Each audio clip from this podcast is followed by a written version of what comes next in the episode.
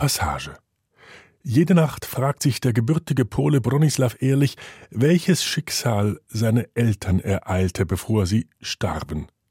Als 16-Jähriger hat er 1939 seine Familie in Warschau verlassen, um dem sicheren Tod zu entgehen.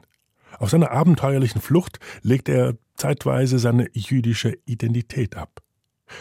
Der heute Hundertjährige wohnt im Kanton Bern und ist einer der letzten Zeitzeugen. Vor fünf Jahren hat Noemi Gradwohl den damals 95-jährigen Zeitzeugen zum Gespräch und damit zum Rückblick auf sein Leben getroffen. Dieses Jahr kann Bronislav Ehrlich, wie gesagt, seinen 100. Geburtstag feiern. Für uns ein Anlass, Ihnen die Passage von vor fünf Jahren noch einmal zu Gehör zu bringen. Ein Ereignis kommt nicht von heute auf morgen von heiterem Himmel. Bronislav Ehrlich hat ihn erlebt und überlebt den Zweiten Weltkrieg. Der reift über Jahrzehnte, über mehrere Jahre. Der Zweite Weltkrieg ist nicht einfach gekommen von heiterem Himmel. Der ist vorbereitet worden durch böse Menschen, die im Sinne hatten, Welt erobern und Juden auszurotten. Bronislav Ehrlich lebt heute in der Schweiz, in Belp in der Nähe von Bern meine Erfahrungen und alles das, was ich gesehen oder erlebt habe, sollte eine Mahnung sein für die Menschen heute, was passiert, wann so etwas zustande kommen kann, was zustande kam. 95 Jahre alt ist er und einer der letzten noch lebenden Zeitzeugen des Völkermords durch die Nationalsozialisten. Nur durch Zeitzeugen erfahren wir wirklich die Befindlichkeit einer Generation, wie sie gefühlt und gedacht hat. Für den Historiker Simon Erlanger ist klar, Gute Geschichtsbücher, gut geschriebene Geschichte vermag uns zu packen und zu fesseln und vermag uns auch zurückzuführen in die Zeit. Natürlich ist das sehr viel unmittelbarer, wenn wir einem Zeitzeugen gegenüberstehen, der das wirklich gesehen hat, der das erlebt hat. Die Zeit der Zeitzeugen läuft ab. Noch leben einige. Und doch, Antisemitismus wird wieder salonfähig. Nicht nur in Deutschland, auch in der Schweiz. Das zeigen aktuelle Umfragen, das beweisen Übergriffe, Androhungen, Anfeindungen. Sie gelten den jüdischen Mitmenschen. Man sagt immer, so etwas darf sich nicht wiederholen, aber leider bin ich der Ansicht, dass solche Sachen können sich wiederholen, je nachdem, wie die Umstände zusammenspielen. Das ist gar nicht ausgeschlossen, wenn die Menschheit nicht wach wird. Bronislaw Ehrlich hat durch Mut, Glück und innere Stärke den Holocaust in Polen, Russland und Deutschland überlebt. Er und andere Überlebende widmen viel Zeit ihres Lebens dem Erinnern. Jetzt sind die letzten von ihnen hoch betagt. Wer tritt an ihre Stelle, wenn sie nicht mehr sind? Wie die Shoah ins Gedächtnis rufen, wenn niemand mehr spricht. Sie hören die Passage auf SRF 2 Kultur – mein Name ist Noemi Gradwohl. Da plagt mich jede Nacht der Gedanke, wie sind meine Eltern umgekommen? Ich habe meine Eltern zurückgelassen in Warschau, zwei Monate nach Einmarsch der deutschen Truppen. Und seitdem habe ich meine Eltern niemals mehr gesehen. Man schaut auf die Uhr, es ist halb eins, ich bin nicht mehr ich schlafe nicht mehr. Und dann nach, nach zwei Stunden gucke ich auf die Uhr, schalte die Lampe an, es ist halb drei. Mein Gott, wie weit ist noch bis morgen früh? Und Nacht für Nacht lebe ich mit diesen Gedanken.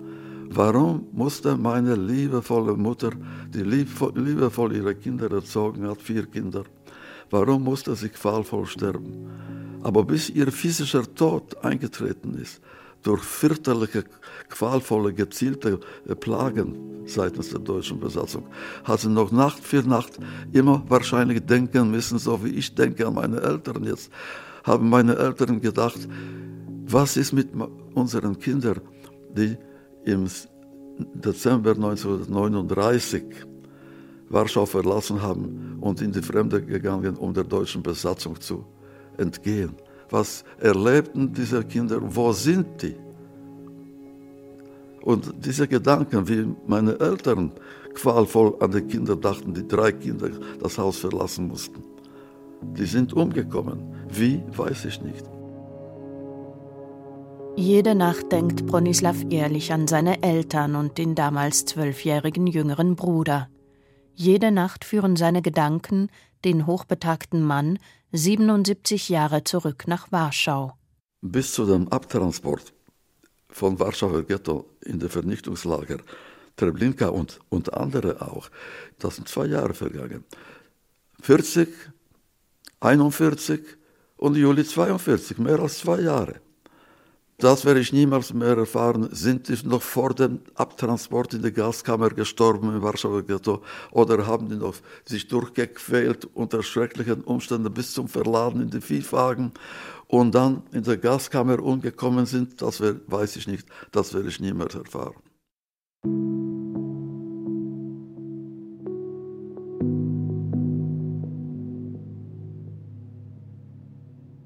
Bronislaw Ehrlich kommt in Warschau 1923 zur Welt, als drittes von vier Kindern, in einer Schneiderfamilie. Noch ahnt er nicht, welches grausame Schicksal ihm bevorsteht. So leichtfüßig die Kindheit, so bleiern seine Jugendjahre.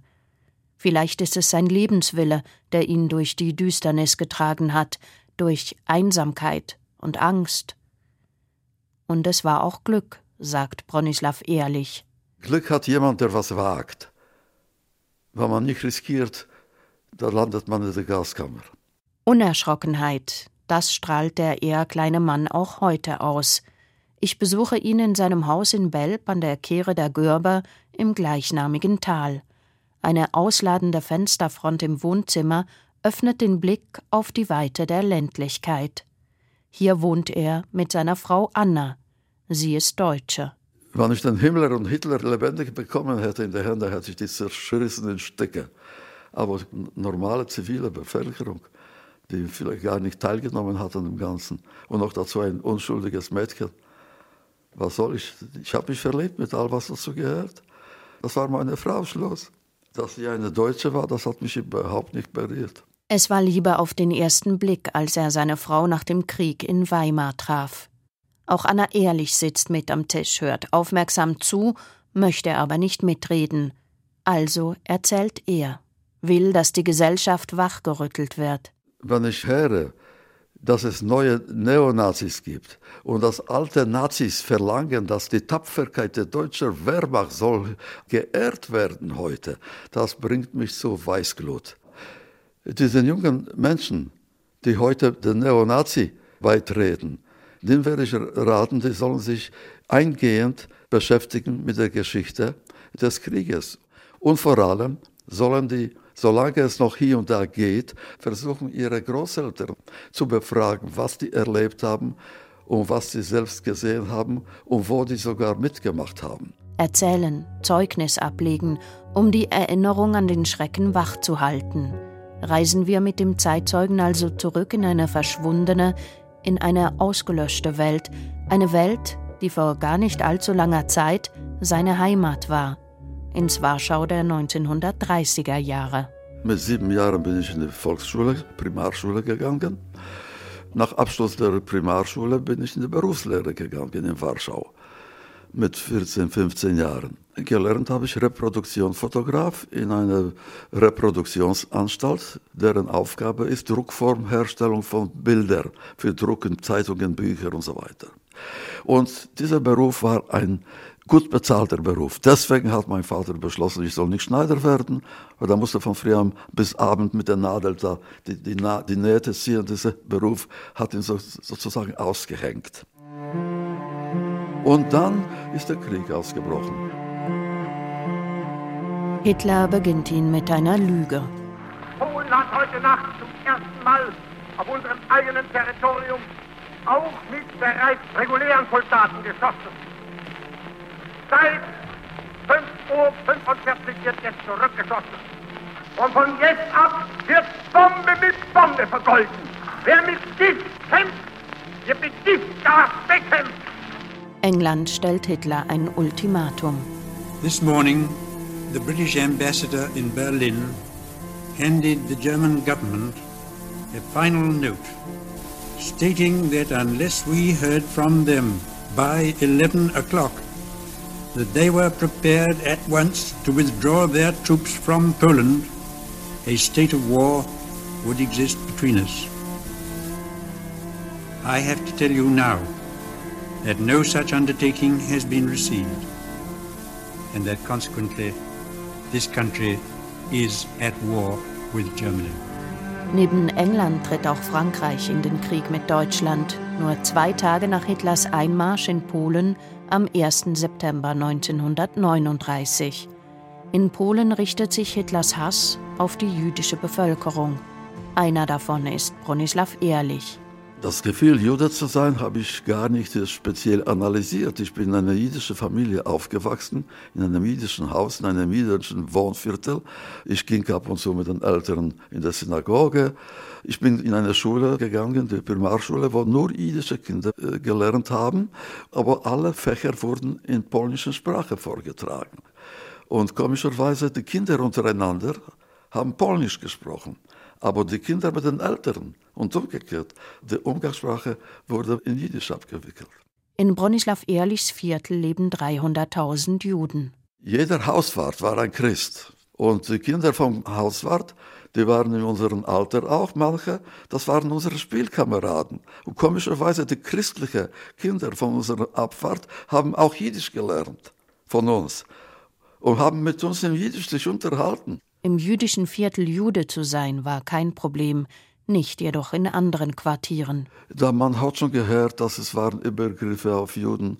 Das war nicht so äh, alltäglich, aber die Atmosphäre war äh, gespannt. Äh, ein Jude, der eben aus diesem jüdischen Viertel herausging in das christliche Viertel. Der musste schon ein bisschen aufpassen, weil er befand sich in einer anderen Welt und einen Juden hat man irgendwie auch schnell identifiziert und es gab schon so Übergriffe, man hat äh, einen Juden äh, ausgelacht oder angestoßen oder es war eine gespannte Stimmung, man musste vorsichtig sein. Antisemitismus, Antijudaismus, Rassismus. Simon Erlanger von der Universität Luzern klärt. Antisemitismus ist eine Form der Judenfeindschaft. Das Gesamtphänomen bezeichnet man heute in der Wissenschaft als Judenfeindschaft. Die beginnt mit dem christlichen Antijudaismus, vielleicht sogar noch früher. Gibt Historiker, die setzen das im Hellenismus an. Das ist eher ein Phänomen 1500 Jahre alt. Im 19. Jahrhundert ändert sich äh, dann diese Judenfeindschaft. Religion ist weniger wichtig. Es gibt einen Paradigmenwechsel. Was jetzt wichtig ist, sind gesellschaftliche Phänomene und eben der neu aufkommende pseudowissenschaftlich begründete Rassismus, also die Ungleichheit der Menschen aufgrund von Sozialdarwinismus, von anderen rassistischen Kriterien. Und im 19. Jahrhundert wird dieser Begriff Antisemitismus anhand eines Historikerstreites in Berlin geprägt 1878 von einem Journalisten namens Wilhelm Marr, übrigens ein Mitgründer des Rüttli-Vereins, Vorgänger der schweizerischen SP. Dieser Mann hat den Begriff Antisemitismus als antijüdischen Kampfbegriff begründet. Das angespannte Verhältnis der polnischen Bevölkerung gegenüber den Juden vervielfachte sich unter der deutschen Besatzung. Eine Tragödie wurde es dann, als die Deutschen kamen. Die haben sofort eingeführt ein Regime, den Juden wurde alles verboten, Brot backen, Berufe auszuüben. Und die Juden dürften keine Parkanlagen besuchen, keine Schwimmbassins, keine Kinos, keine Juden, weil alles untersagt, was, was man nur als menschlichen Beruf betrachtet. Meine Lehranstalt war sofort geschlossen. Mein Vater war Schneider, keine Aufträge, niemand denkt jetzt an Kleidung. Jeder denkt nur an Überleben. Essen war das Wichtigste. Das Leben war schrecklich. Man wusste, unter diesen Umständen wird man früher oder später verhungern. Woher soll man Essen nehmen, wenn es doch nirgends gibt? Und da waren Schlangen, haben sich angestellt vor, vor einer Bäckerei. Einmal habe ich mich, meine Mutter hat mich gebeten, sich hinzustellen. Da bin ich mehrere Stunden gestanden und äh, bin mit nichts nach Hause, weil es gab kein Brot. Tauschhandel war die einzige Möglichkeit.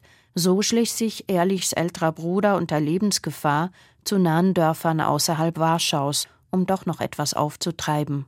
Dann eines anderen Tages, mein Vater wurde zur Zwangsarbeit aufgefordert.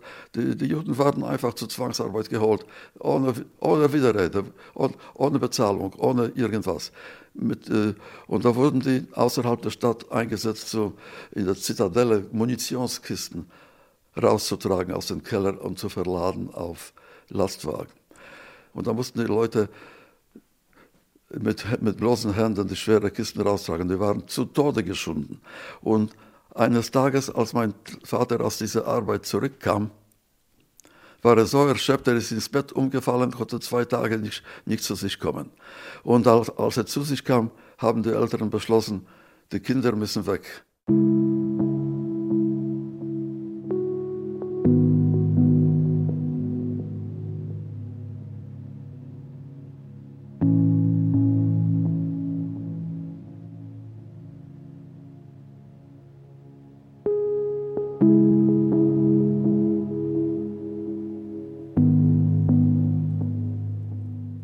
Tätlichkeiten gegen jüdische Mitmenschen, Beschimpfungen, Pöbeleien. All dies findet man auch heute wieder in den Schlagzeilen, auch bei uns.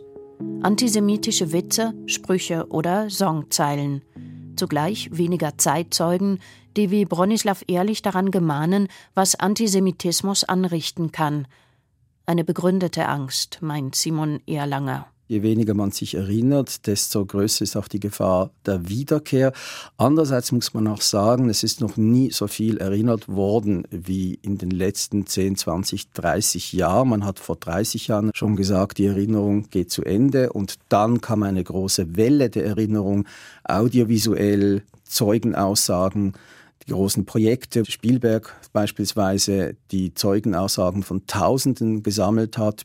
Und trotzdem haben wir genau in den letzten 20 Jahren auch die Wiederkehr des Antisemitismus erleben müssen. Man nimmt das jetzt vermehrt wahr. Das beginnt schon vor 20 Jahren plus minus. Direkt nach dem Krieg bis in die 80er Jahre hinein ein Tabu. Seither kommt das wieder. Das heißt, ich bin nicht mal sicher, ob jetzt die Änderung der Erinnerung, das Abtreten leider der Generation der Zeitzeugen, ob das mit dem Wiederaufkommen von Antisemitismus und dem Verstärken des Rassismus ursächlich was zu tun hat. Gehört Antisemitismus in unserer Gesellschaft dazu? Wir haben wissenschaftliche Umfragen in ganz Europa über Antisemitismus. In der Schweiz ist diese letzte, die letzte wissenschaftliche Umfrage etwa 15 Jahre her mit einem breiten Sample. Es hat immer wieder stichprobenmäßige Dinge gegeben. Und da stellt man fest, dass 15 bis 20 Prozent der europäischen Bevölkerung im Durchschnitt auch schon vor 10, 15, 20 Jahren antisemitisch gesinnt sind. Wir reden nicht von Vorurteilen, Stereotypen, die man pflegt, sondern wirklich hardcore antisemitisch gesinnt sind. Das kann auch bis zu 40 Prozent gehen in gewissen Ländern. 25 Prozent sind die aktuellen Zahlen in Frankreich, also ein Viertel der Bevölkerung. Diese Zahlen bleiben sich plus minus über die Jahre hinweg gleich. Also man kann meiner Meinung nach schon sagen, dass der Antisemitismus eigentlich schon länger wieder da ist, vielleicht auch nie weg war, aber man hat sich nicht so öffentlich geäußert, man hat sich nicht getraut. Dass man sich heute traut, hat mit meiner Meinung nach zwei Dingen zu tun. Der zeitlichen Distanz zu den Gräueltaten des Zweiten Weltkrieges, aber auch die Veränderung der Medienlandschaft, die sozialen Medien, die es den Leuten erlauben, sich sehr viel direkter und unmittelbarer auszudrücken, was früher so gar nicht möglich gewesen ist. In den sozialen Medien ist durch die Kommentarfunktion die Hemmschwelle zu diffamierenden Äußerungen gesunken. Zurück nach Warschau, wo die Eltern ehrlich eine folgenschwere Entscheidung getroffen haben – die Kinder sollen weg. Als erstes verschwindet der ältere Bruder. Ohne Ankündigung ist er eines Tages fort. Mein, mein älterer äh, Bruder ist am 18. Oktober weg und ich und meine Schwester am 2. Dezember 1939. Für den 16-jährigen Bronislav und seine 23-jährige Schwester haben die Eltern einen Plan. Am 1. September 1939 hat der Krieg begonnen. Und am 17. September 1939, also 17. September, da war die Polen schon fast die Hälfte besetzt. Und wer flüchten konnte auf die russische Seite, der hat das Leben gerettet. Der Bruder war schon weg, ohne uns zu fragen. Er ist älter und er ist schon früher weg, ja. 19. Er ist alleine weg, selbstständig. Aber wir, ich war 16, äh, meine Schwester war äh, 23, ja. Und es war geplant, der Nachbar, er hat äh, meinen Eltern erzählt, äh, er geht nach Ostpolen. Und dann haben die Eltern sich überlegt, vielleicht kann er die zwei Kinder mitnehmen. Und unser Nachbar, Herr Engel, hat mit jemandem Bekannten an der Grenze abgemacht, äh, dass er kommt zu ihm und er wird in der Nacht über die Grenze nach Russland geführt. Und wir sind mitgegangen. Bleiben und verhungern oder die Reise ins Ungewisse. Der Entscheid war für alle Beteiligten klar. Doch welche Vorstellung hat ein 16-Jähriger schon von Zukunft und Zeit? Wir haben das betrachtet, ja, die Eltern sagen, fährt weg, da fahren wir. Ich habe das eher betrachtet als ein Ausflug. Und dann war der Tag des Abschieds da. Die Schwester und ich haben mit der Mutter und Vater und einem kleinen Junge haben uns verabschiedet. Traurig, nicht in Tränen, aber sehr traurig. Die Mutter hat uns begleitet zum Bahnhof. Und wir steigen in den Zug und plötzlich steigt ein deutscher Soldat rein und schreit wie ein Wilder, alle Juden raus. Und wir saßen wie versteinert, aber vom Fleck gar nicht gerührt. Die Mutter stand am Perron und hörte das diese Geschrei von den Deutschen, alle Juden raus, was wird jetzt passieren? Aber auch nichts ist passiert, wir sind sitzen geblieben. Der Soldat ist ausgestiegen, der Zug setzte sich in Bewegung. Zack, zack, zack, zack, zack, zack, zack. Und meine Mutter ging noch ein paar Schritte am Perron, traurig wie, wie noch nie. Und wir haben uns so mit den Augen verabschiedet.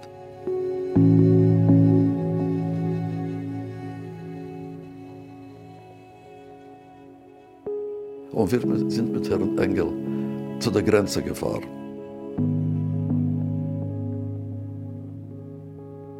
Die Grenze war noch nicht sozusagen stabil organisiert.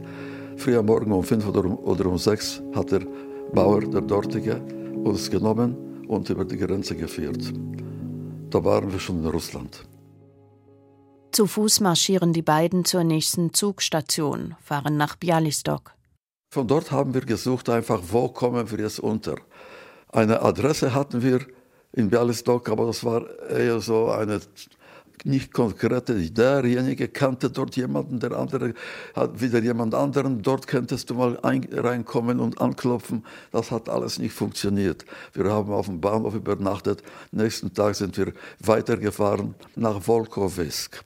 Und dort war irgendein Komitee für die Flüchtlinge, die haben sich dort getroffen. Und stellt sich heraus, dass die ansässige jüdische Bevölkerung, die hat diese Flüchtlinge aus Polen aufgenommen. Nach der langen, auszehrenden Flucht endlich ein Dach über dem Kopf. Doch zusammenbleiben können die Geschwister nicht. Sie werden auf zwei verschiedene Familien aufgeteilt. Alles im Butter? Von wegen. Da haben die Russen plötzlich eine äh, Bekanntmachung gemacht, die russischen Behörden eine Registrierung durchgeführt unter diesen allen jüdischen Flüchtlingen. Es waren Hunderte. Wo wollt ihr hin? Wollt ihr hier bleiben oder wollt ihr nach Hause oder wollt ihr nach Amerika? Und wir waren schon so zermürbt, dass viele von uns haben sich registrieren lassen, zurück nach Hause. Egal was kommt. Meine Schwester und ich haben uns registrieren lassen, zurück nach Warschau. Wir wollten zu den Eltern zurück, was kommen, was will. Heimweh, Sehnsucht nach Geborgenheit. Bronislav Ehrlich war jung, noch nicht richtig erwachsen und doch kein Kind mehr. Die russische Behörde hatte ein paar Tage verstreichen lassen, doch dann. Alle diejenigen, die sich registrieren ließen, zurück nach Hause, nach deutsch besetzten Polen, wurden bei Nacht und Nebel aus den Betten geholt von der Polizei. Und äh, zuerst wurde meine Schwester abgeholt in der Nacht. Und ich bin noch geblieben zu Hause. Für mich ist eine Welt zusammengebrochen. Weil die Schwester war für mich wie, Ersatz für die ganze Familie. Das war meine Station, wo ich meine Sorgen abladen konnte. Und jetzt bin ich ganz allein in der Fremde. Aber zwei Tage später kam die Polizei auch mich holen. Und man befragt mich, Geburtsdatum 1923, das war 1940, ich war 17-jährig. Und dann die zwei Offiziere, die so schauten sich gegenseitig an und sagen einer zum anderen, Nepajot, das heißt auf Russisch, das geht nicht. Zu jung, bin noch nicht volljährig. Und da haben die gesagt, geh zurück nach Hause. Oh, da habe ich angefangen zu heulen. Ich habe geweint wie ein Kind, weil ich habe gehofft, man wird mich jetzt mit meiner Schwester vereinigen. Und da haben die mir noch gesagt, melde dich morgen bei der Polizei und bringst zwei Fotos mit. Und nächsten Tag kam ich zu der Polizei, und die haben mir einen regelrechten, ohne jegliche Paragraphen oder Beschränkungen, einen ganz normalen sowjetischen Pass mit Gültigkeit für fünf Jahre, wie jeder Bürger, habe ich da so einen Pass bekommen und fertig. Einen richtigen Pass einfach so, ohne danach gefragt zu haben, jedoch keinen Kontakt mehr zur Schwester, ihr Schicksal mehr als ungewiss. Doch dann? Ein paar Tage später höre ich, es geht ein Rumor in der Stadt, die Verhafteten sind am Bahnhof. Da bin ich hingerannt und ich sehe da einen riesen Zug mit von 25 Wagen, bewacht mit Soldaten, mit Bajonetten. Das war die Geheimpolizei. Und ich laufe entlang des, des Zuges, rufe meine Schwester, Bronja, Bronja, von einem Wagen zum anderen, in der Hoffnung, dass sie irgendwo muss sie ja sein und plötzlich in einem Wagen ein Aufruhr. Hey, Bro, dein Bruder ruft dich. Und man hat meine Schwester an das Fensterchen gelassen, in einem Güterwagen, so groß, mit Stacheldraht. Ja? Und wir haben uns aus einer Entfernung von etwa sieben oder acht Meter vom Geleise bis zum Perron, weil die Wache ließ mich nicht an den Zug, haben wir uns verabschiedet. Immerhin ein Abschied, auch wenn Bronislav ehrlich nicht weiß, wohin die Reise der Schwester geht. Erst einige bange Wochen später dann die Gewissheit. Das war tatsächlich Sibirien. Ein paar Wochen später kriege ich einen Brief von meiner Schwester, die ist in Novosibirsk. Die arbeitet in einem Arbeitslager, wo man Militäruniformen näht. Die Schwester in Sibirien im Arbeitslager, er allein in Wolkowesk. Was nun? Das Leben geht weiter, das war Frühling 1940. Ich habe gearbeitet als Wasserträger und Holzspalter habe ich gesehen, eine, eine Bekanntmachung, äh, wer sich einschulen möchte für, äh, für Allgemeinbildung, bitte, da ist eine Schule, so, so. Und ich habe in Polen nur sieben Klasse Primarschule gemacht. Habe ich mir gedacht, wunderbar, da gehe ich hin, ich lerne. Die Abendschule und damit plötzlich wieder ein Leben mit Struktur, Bildung und Gleichaltrigen. Da war eine ganze Menge Jugend, ja. Mädchen, Jungs, war ganz lustig, es war Unterricht Unterrichtssprache war Russisch, aber alle Fächer, was man in der achten Klasse, Mathematik, Chemie, Physik, Geografie, Russisch, Englisch, weiß der Teufel, Gymnastik und so weiter, Handarbeit. Und das habe ich gelernt, es war ganz lustig. Jede Woche waren Tanzabend, das war ganz schön. Man gewöhnt sich daran. Im Rückblick bezeichnet der heute 95-Jährige dies als die glücklichste Zeit seiner Flucht. Eine fast unbeschwerte Zeit. Fast. Das ging so bis äh, 22. Juni 1941. Dann hat Deutschland hat über Russland hergefallen. Krieg gegen Russland. Und in einem Augenblick, wir haben gerade gefeiert, Jahresschulabschluss. Und fliegen schon die Flugzeuge über Wolkowski bombardieren, wussten nicht, was da los ist.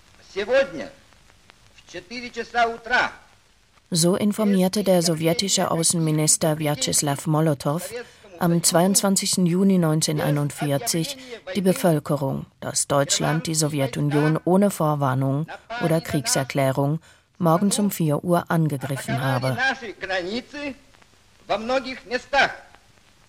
Zwei Tage später waren die deutschen Truppen in Volkowisk.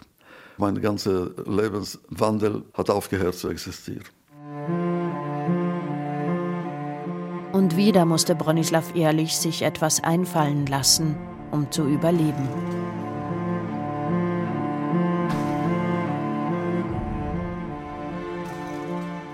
Wenn der 95-Jährige von seinem Überleben damals als Jugendlicher fern der Eltern im deutsch besetzten Russland erzählt, dann erinnert er sich praktisch an jedes Detail. Die Erinnerungen sind eingebrannt in sein Gedächtnis, unauslöschlich.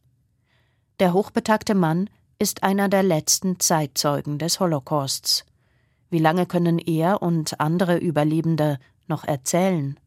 Was, wenn niemand seiner Generation mehr spricht? In der Tat, diese Generation kommt an ihr Ende, leider.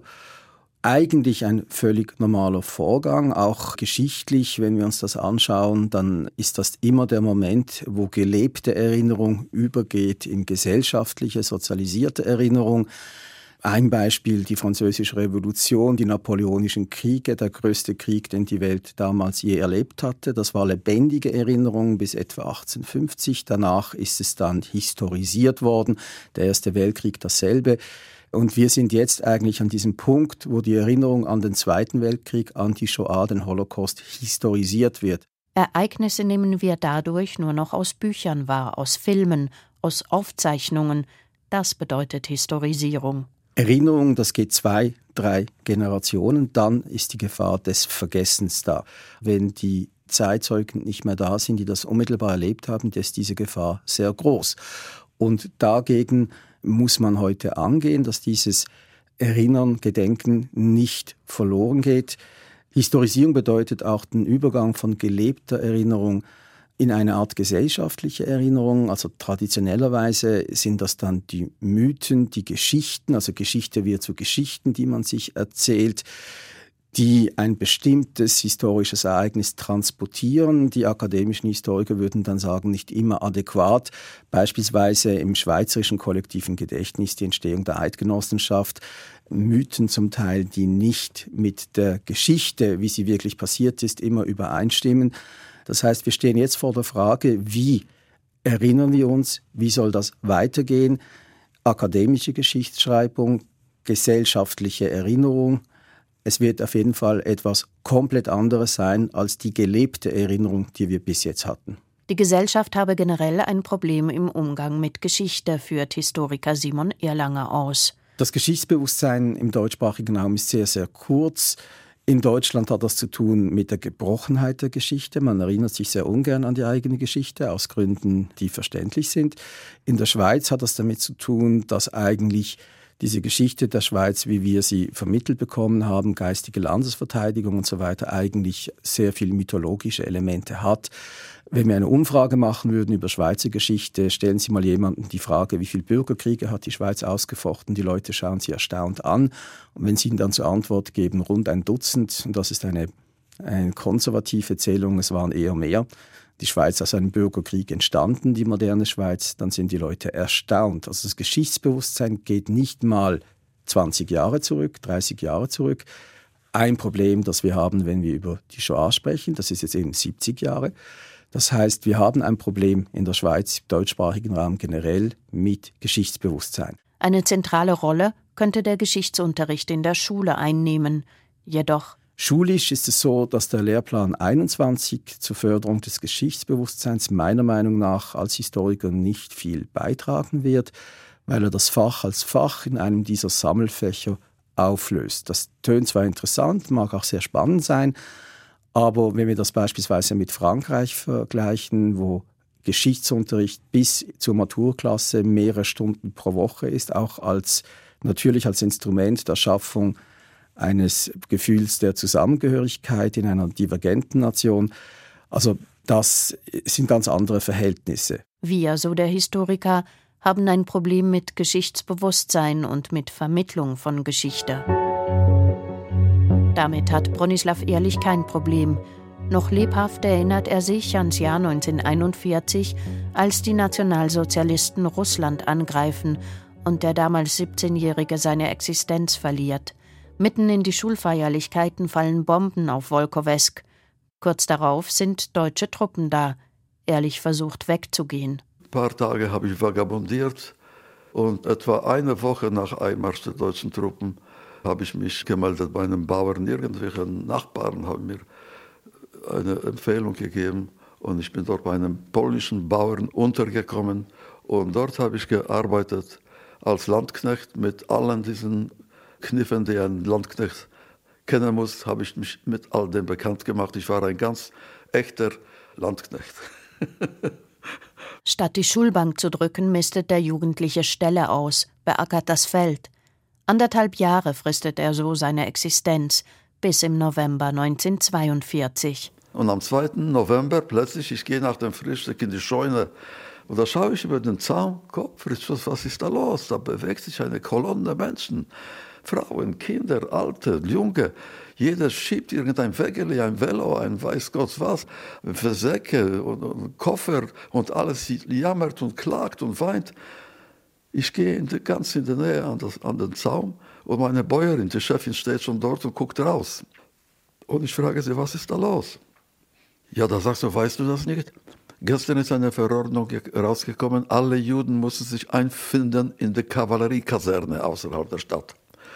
Ruft mich mein Bauer zu sich und sagt, hör mal zu, bis jetzt konnte ich dich haben, aber jetzt, wer einen Juden Unterschlupf gibt, Arbeit gibt, der wird mit dem Juden erschossen. Und du musst mein Haus verlassen, und zwar sofort. Es bleibt ihm keine Wahl. Erneut lässt Bronislaw Ehrlich sein bisheriges Leben hinter sich. Und erneut stellt er sich die Frage, wohin? Mein erster Gedanke war, ich gehe zu den Partisanen. Da bin ich am Fluss entlang, Richtung Wald. Ich habe gedacht, ich gehe im Wald, vielleicht finde ich die Partisanen. Ich bin naiver. Die Partisanen hatten schließlich kein Büro im Wald, wo mit einem Aufhängsel, bitte Freiwillige zum Kampf gegen Deutschland melden sich von 8 bis 12, von 12 bis 2 Mittagspause. und ich gehe Richtung Wald und da von Weitem sehe ich schon eine, äh, eine Gruppe deutscher Soldaten sitzt da auf so Hocker. Da komme ich nicht durch.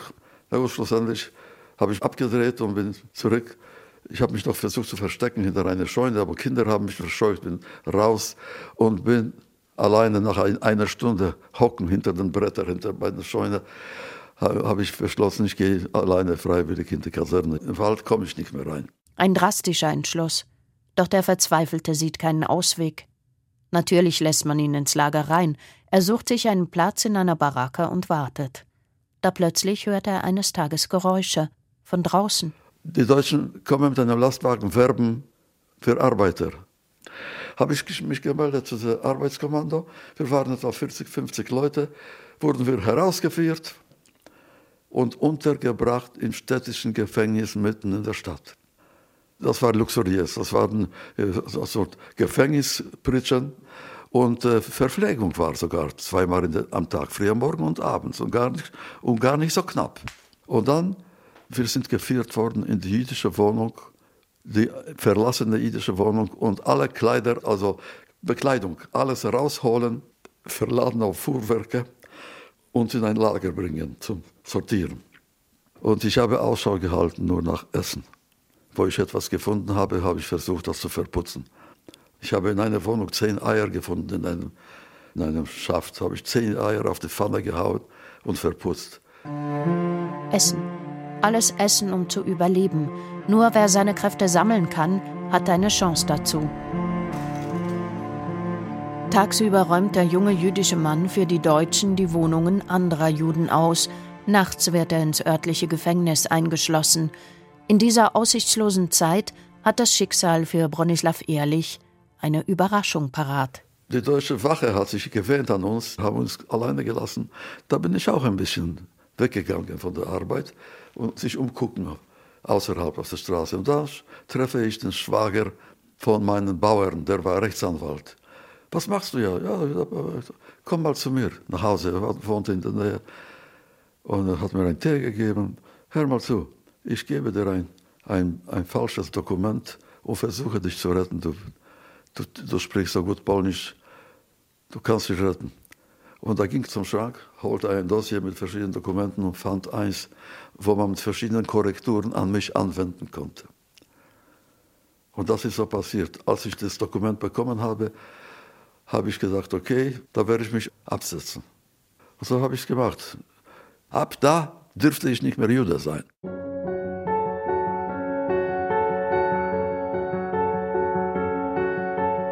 Karkos. Mein falscher Name war Karkos.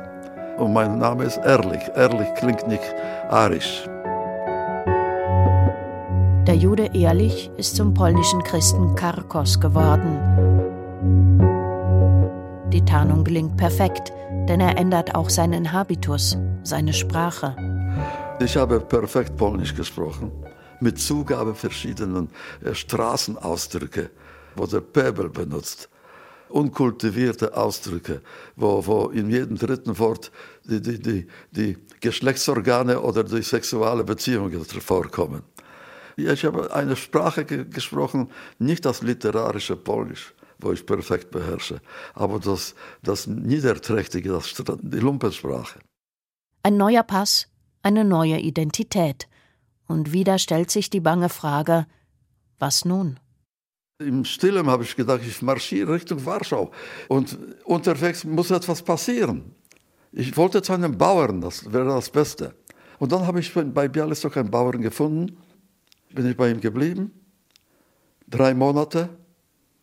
Und plötzlich musste ich nach Deutschland zur Zwangsarbeit für einen, der zurückkam von der Arbeit aus Deutschland nach Hause, wollte nicht mehr zurück. Und der Gemeindepräsident, der Deutsche, hat ihm gesagt, finde jemanden, kannst du bei der Familie bleiben und dein, den du da findest, wird für dich nach Deutschland fahren. Und so bin ich nach Deutschland gekommen. Als Tausch mit einem Landknecht ist Bronislaw Ehrlich zur Zwangsarbeit nach Thüringen aufgebrochen. Ein jüdischer Flüchtling aus Warschau, der unter falschem Namen und gefälschtem Pass in Nazi-Deutschland Unterschlupf findet. Versteckt hinter einer anderen Identität überlebt er mitten im Feindesland den Holocaust. Und da kamen die Amerikaner am 2. April 1945 und da war Schluss. The German command agrees to the surrender of all, all German armed forces to the Commander-in-Chief, 21st Army Group.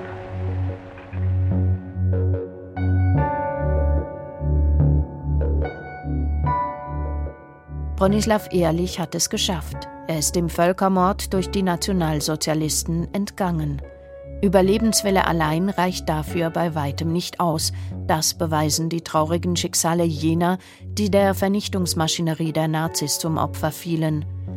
Bronislaw Ehrlich hat auch durch eine Verkettung von Zufällen, Glück, Mut und dem richtigen Gespür die auswegslosesten Situationen gemeistert. Jetzt kann er uns als Zeitzeuge seine Erlebnisse schildern, damit man nicht vergisst. Noch, denn er ist 95 Jahre alt. Diese Passage bewahrt seine Erlebnisse auf und lässt auch folgende Generationen an seinen Erlebnissen teilhaben. Solche Aufzeichnungen sind wichtig, um das direkte Erleben festzuhalten, sagt Historiker Simon Erlanger. Eine wichtige Arbeit, die seit Jahrzehnten gemacht wird. Zunächst mal haben die Holocaust-Überlebenden schon seit den 50er Jahren, 40er Jahren schon zum Teil ihre Erlebnisse, ihre Geschichten, ihre Autobiografien aufgeschrieben in Yad Vashem, wo ich drei Jahre gearbeitet habe, Holocaust-Gedenkstätte und Archiv in Jerusalem, gibt es Zehntausende von solchen Selbstzeugnissen, die zum Teil veröffentlicht wurden, zum großen Teil aber nicht. Dann hat der amerikanische Filmregisseur Steven Spielberg, Spielberg Foundation, durch Freiwillige in der ganzen Welt weitere Tausende von Video-Interviews machen lassen in den 90er und frühen 2000er Jahren, auch in der Schweiz, von Überlebenden, die ihre Erlebnisse erzählt haben. Dazu kommen eine Unzahl, eine sehr große Zahl von Büchern, die eigentlich fast jede Einzelheit der Shoah auch dokumentieren. Das heißt, wir haben Selbstzeugnisse und wissenschaftliche Aufarbeitung. Doch all diese Dokumente reichen nicht aus, um den Antisemitismus in der Gesellschaft auszumerzen. Selbst auf Schulhöfen fallen wieder vermehrt antisemitische Sprüche. Aufklären, über das Gewesene sprechen, das ist ein möglicher Weg. Ich denke, man kann nicht früh genug ansetzen. Man muss in den Schulen, man muss im Unterricht, also auch in der informellen Erziehung, muss man diese Themen behandeln. Man muss äh, damit konfrontiert werden dass man überhaupt weiß, was da geschehen ist. Sehr oft ist es auch Gedankenlosigkeit, wenn Kinder irgendwelche rassistischen Bemerkungen im, im Schulhof machen. Sie wissen zum Teil gar nicht, was sie sagen, im gewissen Alter dann schon, aber man muss dann einsetzen, wo man noch kann und die sie darauf aufmerksam machen, dass das eben so nicht geht. Wichtig wäre eine Mischung von erzieherischen Maßnahmen, das heißt, dass man äh, jugendliche Kinder erzieht in der Schule, auch informell, aber auch, dass man juristisch die Behörden, der Staat, die Gesellschaft, diese Art Äußerung wirklich konsequent ächtet und auch verfolgt. Also beispielsweise bei Massenanlässen, bei, bei Fußballspielen, dass man gewisse Tendenzen schlicht und einfach nicht duldet. Wieso aber ist Antisemitismus jetzt wieder spürbar? Ich denke, was zerbrochen ist, Seit der unmittelbaren Nachkriegszeit ist das Tabu. Wir hatten 40er, 50er, 60er Jahre, 70er Jahre noch, als ich aufgewachsen bin, gab es ein Tabu. Also man hat gewisse Dinge, die man vielleicht gedacht hat, die vielleicht gesellschaftlich da waren. Man hat sie nicht in der Öffentlichkeit geäußert. Dieses Tabu ist zerbrochen wahrscheinlich durch die Zeit. Zwei, drei Generationen danach ist das Entsetzen, das allgemeine Entsetzen über die Ereignisse der Shoah des Zweiten Weltkrieges verflogen. Leider muss man sagen, wenn wir die europäische Geschichte des 19. des 20. Jahrhunderts anschauen, Antisemitismus und Rassismus sind der Normalfall. Also vielleicht ist es einfach eine Normalisierung wieder, weil eben das Entsetzen darüber, über die Ereignisse langsam verflogen ist. Und man muss jetzt einfach gesellschaftliche Normen setzen, dass gewisse Dinge nicht gehen. Man muss diese gesellschaftlichen Normen auch denen vermitteln, die dann zu uns kommen. Untersuchungen in Deutschland zeigen, dass die Migranten zu 70 Prozent beispielsweise eben antisemitisches Gedankengut haben. Importierter Antisemitismus bei Migrantinnen und Migranten, das ist ein relativ neues Problem. Man erreicht sie genau wie die anderen durch erzieherische Maßnahmen, auch durch Sanktionierung. Also man muss auch den Leuten, die zugewandert sind, ganz klar machen, wie auch in sehr vielen anderen Bereichen, dass die hiesigen Normen natürlich unter Bewahrung ihrer Herkunftskultur, aber die hiesigen Normen, das sind die Normen, die im öffentlichen Raum gelten. Es gibt einfach bestimmte Dinge, die nicht legitim sind des Verhaltens. In die Pflicht nimmt Historiker Simon Erlanger auch die Schulen. Doch er relativiert. Die Schule ist zum Teil wirklich auch überfordert. Man schiebt die Lösung aller möglichen gesellschaftlichen Probleme auf die Schule ab. Andererseits gibt es natürlich schon funktionierende Programme, die in der Praxis erprobt sind, beispielsweise das Dialogprogramm LICAT, wo jüdische und nicht-jüdische Schüler zusammenkommen, Peer-to-Peer-Education, also Gleichaltrige äh, reden mit Gleichaltrigen, erklären sich selbst und ihre Welt Gleichaltrigen. Das funktioniert und das trägt nachweislich bei zum Abbau von Vorurteilen und zu einem offenen Dialog. Diese Art von Programme könnte man ausbauen, könnte man fördern. Es gibt sehr viel Material, pädagogisches Material, Schulmaterial, das in der Schweiz, in Deutschland, auch anderswo kreiert worden ist, das existiert, das müsste man anpassen auf unsere Verhältnisse hier, übernehmen. Das Problem ist, dass man das tun müsste. Das heißt, jemand müsste das initiieren, Geld müsste zur Verfügung gestellt werden und es müsste getan werden. Als der Krieg aus ist, geht Bronislaw Ehrlich nach Polen zurück. Seine erste Destination Warschau. Ich bin zurück nach Polen in der Meinung, ich muss suchen meine Verwandtschaft. Und nachher bin ich auf nach Warschau und habe festgestellt, das ist eine Ruine und da war keine Spur und nichts, wo man wo anfragen konnte. Und da habe ich einen Tag durch herumgedreht in der Stadt und da habe ich gefunden eine, eine Stelle, wo Rückkehrende sich gemeldet haben. Und in diesem äh, Verzeichnis der Rückkehrender habe ich gefunden meinen Bruder. Der ist mit der Sowjetarmee. Er war vier Jahre in der Sowjetarmee. Und mit der Sowjetarmee ist er gelandet äh, bei Stettin oben an der, an der Ostsee. Und er kam auch nach Warschau, ohne zu wissen, dass ich auch in Warschau bin und suche nach den Eltern. Tatsächlich getroffen haben sich die beiden dann in Wrocław. Dort ist Bronislaw Ehrlich hingegangen, um seine Lehre als Reproduktionsfotograf zu beenden, eine Lehre, die er vor dem Krieg in Warschau begonnen hatte. Dort also in Wrocław fielen sich die Brüder in die Arme. Oh, das, das Wiedersehen war herzlich, wahnsinnig herzlich. Umarmung und Küsse und Küsse und Erzählung. Und dann haben wir unsere Schwester gefunden, die kam auch von Sibirien. Das Unglaubliche ist wahr geworden. Die drei Kinder, welche die Eltern in ihrer Verzweiflung weggeschickt hatten, haben allesamt überlebt.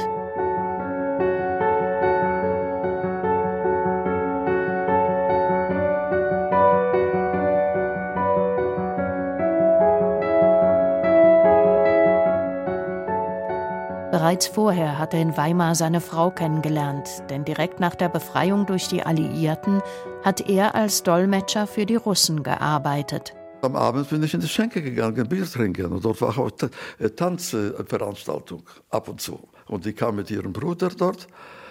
Und ich kam auch alleine. Und ich habe da einen Tisch gesehen, wo Platz frei und meine Frau saß am Tisch, ein bescheidenes unschuldiges Mädchen und ich habe sie eingeladen zum Tanzen und ich habe mich verliebt in sie. Und so ist sie bis heute meine Frau, 71 Jahre. Die beiden haben zwei Kinder. Über Umwege hat ihn seine berufliche Karriere über Israel und Deutschland 1961 in die Schweiz geführt. Heute lebt er in Belp im Kanton Bern. Die Stimmung in der Gesellschaft bereitet ihm Sorge. Ich fürchte, wenn die Leute nicht erzogen werden und wenn, wenn die nicht die, die Meinung ändern, da kann es zu einem Holocaust oder wie man das auch wird nennen, kann es sicher auch noch kommen. Eine zentrale Aufgabe sieht Ehrlich bei den Kirchen. Muss die Öffentlichkeit, die Schule, Familie, Schule und vor allem einen großen Einfluss und einen großen Zutritt zu den Massen hat die Kirche.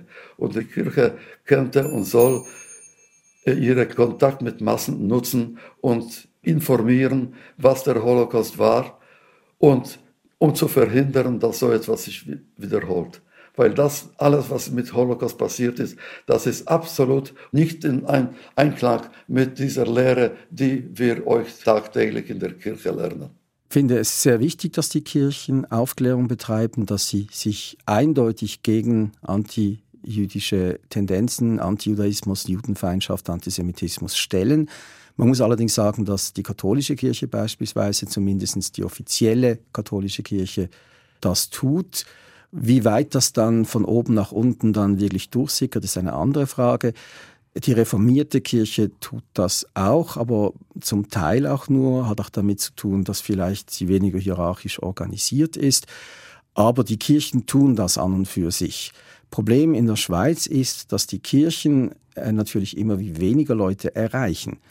Das ist ein wichtiges Signal, aber es löst das Problem nicht. Was braucht es also, damit sich die Geschichte nicht wiederholt? Was die Zeitzeugen angeht, so muss man ihr Zeugnis bewahren, man muss es vermitteln, man muss es auch über das biologische Ende leider der Generation weiter bewahren. Man muss auch eine Form finden des Gedenkens, die weiter über Generationen weiter vermittelbar ist. Gedenktage oder etwas anders, aber eine Form des Gedenkens, die wirklich über die Jahre, Jahrzehnte halten wird. Antisemitismus und Rassismus gilt es zu bekämpfen, mit Sanktionierung, mit öffentlicher Ächtung, aber auch mit erzieherischen Maßnahmen. Das wäre eine ideale Möglichkeit. Es würde beginnen mit Solidarität mit den Leuten, die betroffen sind, öffentliche Solidarität, Solidarität der Regierungen, und es müsste getan werden. Bronislav Ehrlich ist einer der letzten Zeitzeugen. Nach dem Krieg hat er sich aufgemacht, um seine Eltern, den jüngeren Bruder und das Haus seiner Kindheit in Warschau wiederzufinden. Als ich im Dezember 1939 Warschau verlassen habe, gab es einige Zerstörungen. Aber ich habe in Erinnerung die Straße, die Nummer 34 ist das Haus, wo ich gewohnt habe. Das ist die Straße, wo ich geboren bin und wo ich aufgewachsen bin. Da sind einige, eine Häuserreihe und man sieht auf der Straße Droschken, Pferde gespannt, weil das, dieses Bild ist immerhin 1936 gemacht worden. Das sind vierstöckige, dreistöckige Häuser und äh, unten auf der Straße, mit Eingang aus der Straße, sind lauter Geschäfte wenn man das Warschau kennt, Nalewki ist praktisch die Hauptstraße des jüdischen Viertels. Man hat gesagt auch, Nalewki, das ist das Champs-Élysées des jüdischen Viertels von Warschau. Als ich zurückkam aus, aus Deutschland, hat das Viertel, das ganze jüdische Viertel, nicht nur die Häuserreihe, wo ich da gezeigt habe, das ganze jüdische Viertel war eine Ruine. Am 16. Mai 1943 äh, war das, der Widerstand im Warschauer Ghetto ist niedergeschlagen worden und die Deutschen haben Haus für Haus in Brand gesteckt und ausgebrannte Ruinen gesprengt. Sogar die Straßenverläufe kann man gar nicht finden, war alles zugeschüttet von rechts und links von allen Seiten. Alles war zerstört. An der Ecke unserer Straße gab es ein Pelzgeschäft, der hieß Schwetz. Und von dieser Kante an der Ecke, an der Straßenecke, ist geblieben nur etwa 75 Zentimeter von Straßenboden. Ein kleiner Ausschnitt und die ersten zwei Buchstaben hat man gesehen. Da habe ich gedacht, aha, das ist die Ecke Straße Gemscha und Nalewki. Wenn ich in diese Richtung gehe, da ist das etwa 150 Meter, da war mein Haus. Und ich bin da hingegangen, aber genau konnte ich das nicht lokalisieren. Ein riesiger Schutthaufen. 450.000 Menschen haben gewohnt in diesem Abschnitt, wo die Ruinen sind.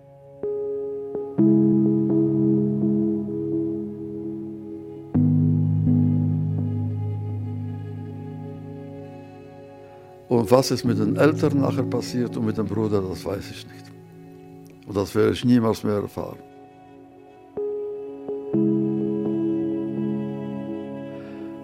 Ich frage mich nur, warum haben wir die Eltern nicht mitgenommen sofort? Das frage ich mich. Weil wir haben gedacht, wir gehen jetzt und der Krieg ist vielleicht bald zu Ende. Die Engländer und Franzosen haben den Deutschen den Krieg erklärt. Das kann ja nicht lange mehr gehen. Und die Eltern halten die Basis, ja, die Werkstatt und wir kommen zurück. Aber dann ist ganz anders alles gekommen.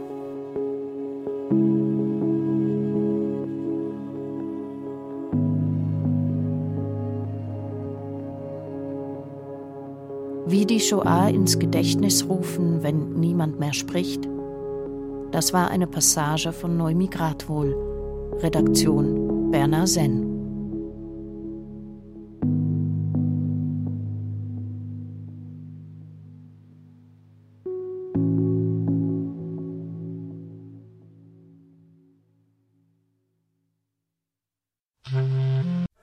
Erfahren Sie mehr über unsere Sendungen auf unserer Homepage srf.ch.